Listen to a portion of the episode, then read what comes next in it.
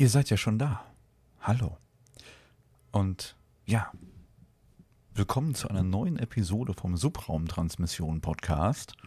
Und zwar öffnen wir heute das dritte Türchen von unserem Subraum Adventskalender. Martin hat euch ja gestern schon ein wenig was über Rendezvous im Weltall erzählt und über ähm, ja, Treffen von Gasriesen.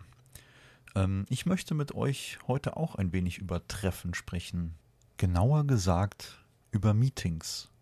Und zwar hat Microsoft da einige Patente eingereicht, ähm, die sich mit der naja, Technik rund um eine Konferenz oder rund um ein Meeting beschäftigen, die ich spannend, aber auch irgendwie ähm, bedenklich finde.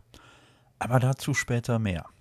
Und zwar möchte ich noch ein bisschen abschweifen in die, ich sage jetzt mal so ein bisschen Verschwörungsecke. Äh, betrifft auch Microsoft, auch ein Patent, was da angemeldet wurde. Und zwar lautet die Verschwörung wie folgt. Microsoft hätte wohl angeblich ein Patent eingereicht, beziehungsweise Bill Gates selber. Ähm, und zwar wird er jetzt von einigen Verschwörungstheoretikern ersponnen, dass Bill Gates im Prinzip das Coronavirus selbst entwickelt und freigesetzt hat. Und äh, ja, wenn dann alle infiziert sind, dann würden wir alle zwangsgeimpft und bekämen von ihm den sogenannten 666-Chip implantiert. Ja, der dann quasi mit der Zwangsimpfung unter die Haut gespritzt wird.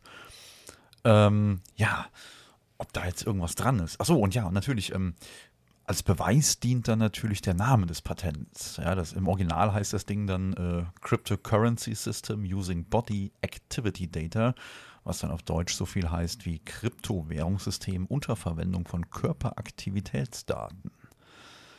Ähm, naja. Aber ob da was dran ist, dazu am Ende der Sendung mehr. Ich möchte jetzt erst zu einem weiteren Patent von Microsoft kommen ähm, was uns vielleicht irgendwie auch alle betreffen könnte. Und die Auflösung zu diesem 666-Chip, dazu kommen wir dann später. Also los geht's zu dem nächsten Patent von Microsoft. Und zwar hat Microsoft noch ein Patent äh, eingereicht. Und zwar geht es da um Gesichts- und Körpersprache-Sensoren, die dann während eines Meetings oder beziehungsweise während einer Konferenz die ja, Teilnehmer naja, überwachen sollen auf eine gewisse Art und Weise. Und laut Microsoft dient das natürlich nur der Effektivitätssteigerung und der Sicherheit der Mitarbeiter. Ähm, das sieht man auch in dem eingereichten US-Patentantrag, ist halt wirklich nur von Qualitätssicherung die Rede. Bestätigt so auch BBC. Ähm, und diese Sensoren, das sind unter anderem ähm, ja, sowas wie Thermometer, Kamerasysteme, die dann die, äh, die, die Körpersprache und die Gesichtsausdrücke der ja, im Raum befindlichen Personen überwachen sollen. Oder natürlich auch vorstellbar bei einem Online-Meeting. Da ist ja sowieso die Kamera auf dem Bildschirm montiert oder im Bildschirm, wie auch immer, ähm, was die Überwachung dann in dem Moment einfacher machen würde. Ähm, jetzt ist das so, dass halt die Daten dann abgeglichen werden sollen, dass dann im Prinzip die KI, die dahinter steckt, ähm, Vorschläge macht dann zum Beispiel fürs nächste Meeting, wie man das nächste Meeting besser ähm, ja, gestalten kann, um noch produktiver zu arbeiten. Eine Begründung von Microsoft für dieses sogenannte Meeting Inside Computing System ähm, ja, ist im Prinzip, dass es ja anscheinend viele Möglichkeiten gibt, irgendwelche Konferenzräume zu mieten, aber es wird oder es, fehlt im Prinzip der Kontext zur realen Welt. Ähm, man bedenkt jetzt zum Beispiel im Sommer, es ist knacke warm draußen, ja, bei 35 Grad Außentemperatur. Da kann der ein oder andere Meetingraum, wo vielleicht große Fenster verbaut sind, schon mal recht warm werden, wenn da keine Klimaanlage drin ist. Und so sagt Microsoft halt, mit seinem System könnte man natürlich dann solche Parameter einfließen lassen, um dann in Zukunft halt A, bessere Zeiten zu finden und ja, dass die Leute halt dann produktiver arbeiten können und äh, natürlich auch gesundheitlich nicht äh, ja, beeinträchtigt werden durch entweder zu warm, zu kalt, äh, zu müde, ne, wie auch immer, was die Systeme halt dann eben ausmessen oder auswerten würden.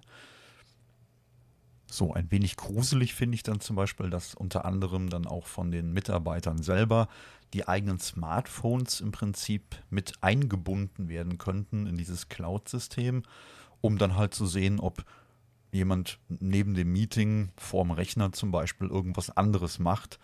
Ähm, ja, das ist dann alles so ein bisschen gruselig. Und ich sag mal so, die Anwenderüberwachung ist ja jetzt nur bei Microsoft kein ganz so neues Thema.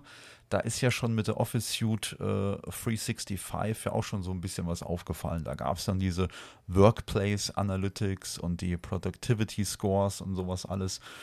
Ähm, und da kann man dann jetzt zum Beispiel, wenn man Admin von der ganzen Geschichte ist, kann man unter anderem dann also ziemlich auf alles zugreifen, was seine Mitarbeiter so machen. Und ähm, da geht es halt darum, wer wann, wie, wo, mit wem eine E-Mail geschrieben hat, ähm, wer sich in Microsoft Teams mit wem unterhält und äh, da werden zum Beispiel solche Sachen ausgewertet, äh, wie die, die, die Hardware dann von den Mitarbeiter-PCs zum Beispiel, ob jetzt einer von einer ich sag mal, normalen HDD, also von so einer alten drehenden Festplatte, seinen Computer bootet und da wertvolle Zeit verschwendet. Ich meine, wir reden hier bestimmt von 30 Sekunden Arbeitszeit oder halt von einer neuen SSD, die natürlich zack sofort da ist.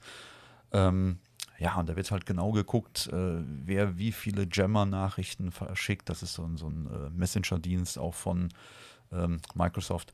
Oder halt, ne, wie ich schon sagte, mit den E-Mails und Chats und so weiter und so weiter und so weiter. Ähm, das ist alles ein bisschen problematisch, finde ich. Und äh, ja, da geht es halt auch darum, wie lange nutzt jeder äh, User da seine, seine Kamera beim Videomeeting und wie lang teilt er seinen Bildschirm und das sind alles Informationen, die dann die Administratoren, die das ganze System verwalten, im Hintergrund dann ohne Benachrichtigungen oder halt ohne ja, die, die betroffenen äh, Anwender äh, zu informieren, einsehen können. Das heißt also im Prinzip, wenn ihr irgendwann mal in einer Firma arbeiten solltet, die halt auf solche ja, Systeme von Microsoft zurückgreift, dann könnte es passieren, dass ihr, ähm, wenn ihr in so einer ich sag mal, allumfassenden Office-Umgebung gelandet seid von Microsoft, besteht halt da die Möglichkeit zur minutiösen Mitarbeiterüberwachung. Ja, also seid euch da bewusst, da wird wirklich alles ausgewertet und gelockt und gemacht und getan und kann im schlimmsten Fall sogar gegen euch verwendet werden.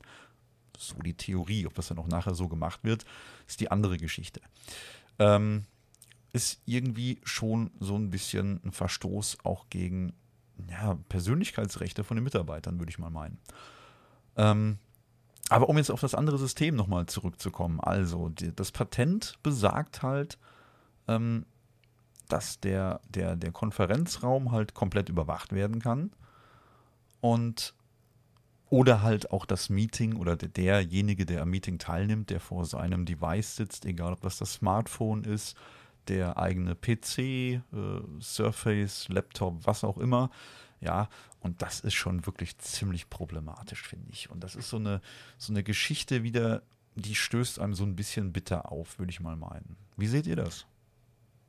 Also für mich ist das wirklich so eine Art Komplettüberwachung. Und normalerweise heißt es ja eigentlich, dass ein Ihr Arbeitgeber das Verhalten seines Arbeitnehmers gar nicht überwachen darf.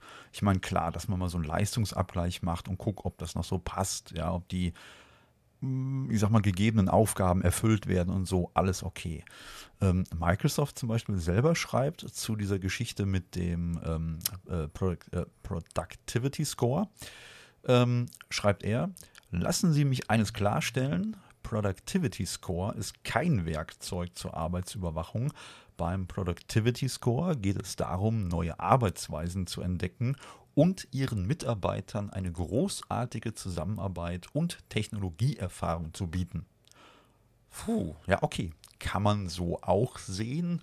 Ich bin da so ein bisschen zwiegespalten. Ich meine, ich bin totaler Technologie-Fan und Neuerungen und Innovation, alles schön und gut. Aber ganz ehrlich, A, Macht doch einfach nicht so oft Meetings, gestaltet eure Räume schöner und gestaltet eure Meetings spannender, dann müsst ihr euren Mitarbeitern auch nicht beim Schlafen zugucken. Ja, meine Meinung. so, ähm, wir haben jetzt irgendwie schon wieder über 10 Minuten voll. Ich muss jetzt noch schnell lösen, was es mit dem bösen, bösen Bill Gates und ähm, nach dem, dem, dem äh, anderen Patent auf sich hat. Kommen wir zur Lösung, würde ich sagen. Und zwar hat er wohl ursprünglich die italienische QAnon-Gruppierung die ja, Patentnummer im Prinzip entschlüsselt, so wie sie selber geschrieben hatten. Ähm, und zwar die Patentnummer, also das Patent existiert halt wirklich.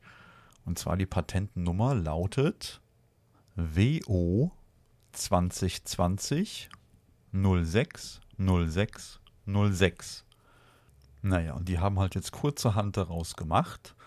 World Order 2020 666. 666 für die Zahl des Tieres, des Biestes, wie man es vielleicht aus der Johannes-Offenbarung in der Bibel kennt. Ja, der Teufel, wie auch immer. Alles Quatsch. Und zwar geht es hier nicht darum, sich irgendein Chip implantieren, spritzen zu lassen, wie auch immer, sondern lediglich wurde im Prinzip ein ja, Gerät patentiert, ich sag mal sowas ähnliches wie ein Fitbit, äh, Fitbit-Armband zum Beispiel, ja, so eine Art Smartwatch oder so, ähm, die man dann halt am Handgelenk oder so trägt oder beispielsweise als App auf dem Smartphone, ganz egal. Und zwar können die Geräte, wie wir alle wissen, körperliche Aktivitäten halt messen und auch unseren Aufenthaltsort bestimmen durch GPS, WLAN-Signale und so weiter. Und man würde im Prinzip Aufgaben bekommen wie besuch doch mal folgendes Geschäft oder geh, was weiß ich, eine halbe Stunde joggen und mach dies, mach das, mach jenes. Und so könnte man dann mit dem Gerät digitale Währung verdienen. Ähm, man würde quasi dann digital belohnt. Ja, das ist so ein Belohnungssystem.